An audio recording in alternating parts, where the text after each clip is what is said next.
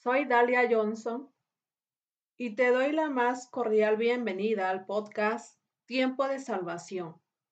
Aquí encontrarás los días miércoles y viernes consejos y reflexiones que serán de aliento a tu alma para que vivas una vida de paz.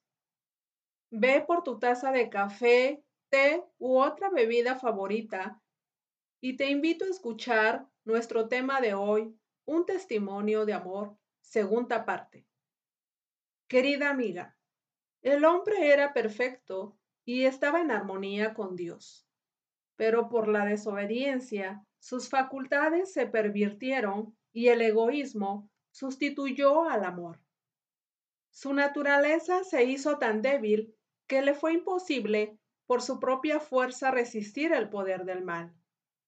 El propósito del mal era oponerse a Dios a toda costa y llenar la tierra de miseria y desolación. El hombre estaba en inocencia, gozando de completa comunión con Dios.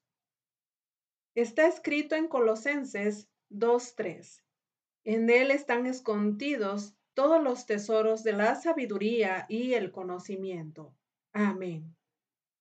Y sucedió después que vino la caída y el gozo de su corazón murió llevándolo a una profunda desolación, procurando ocultarse de la presencia de Dios. Entonces nació la condición de un corazón no renovado. Estando en tal condición, no hay armonía, gozo, felicidad, interés y amor. Una condición así es como una nota discordante en la melodía del cielo y que no hace en su alma cuerda alguna de simpatía.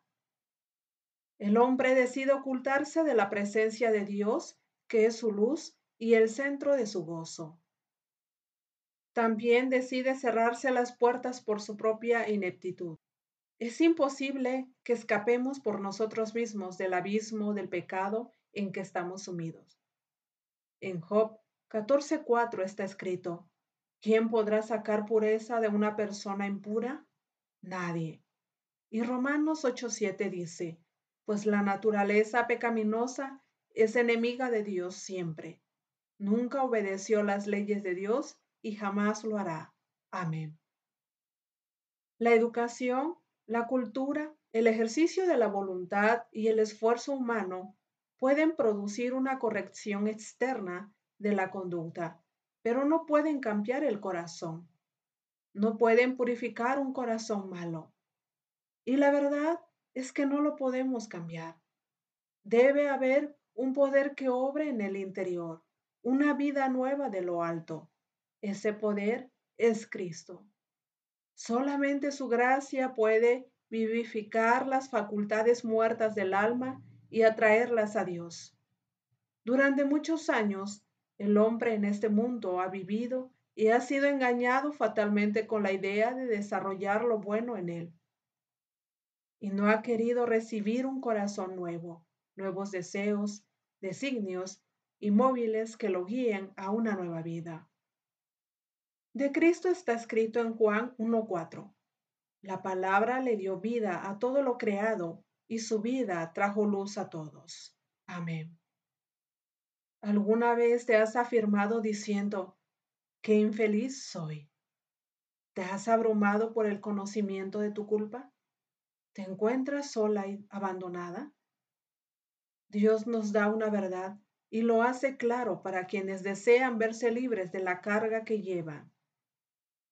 En este momento te hallas separada de todo lo que hacía hermosa tu vida y que un único pensamiento que oprime tu alma es el temor de ser abandonada por el cielo. Bueno, estás en el lugar exacto. Sí, así es aunque dudes y te parezca una locura, inclusive la única loca sobre la tierra, pero es que en medio de tu tristeza te recuestas para descansar sobre la tierra donde te rodee solamente las solitarias montañas y el cielo con su manto de estrellas. En el lugar donde estás, ahí se abren las puertas del cielo para ti, donde se oye la voz divina que pronuncia un mensaje de consuelo y esperanza. Así como hizo Dios con Jacob, lo hace contigo. Él quiere satisfacer la necesidad y el ansia de tu alma, un Salvador. Ahora con gozo y gratitud vemos un camino revelado por el cual como pecadores podemos ser restaurados a la comunión con Dios. Si en algún momento de la vida existió o existe un abismo entre nosotros y Dios, donde no podía haber ninguna comunión, pues ahora mediante Cristo estamos unidos otra vez con Él. Él une al hombre caído, débil y miserable con la fuente del poder infinito.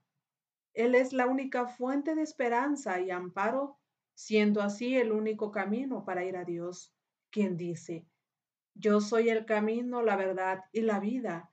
Nadie viene al Padre sino por mí. Escrito en Juan 14, 6.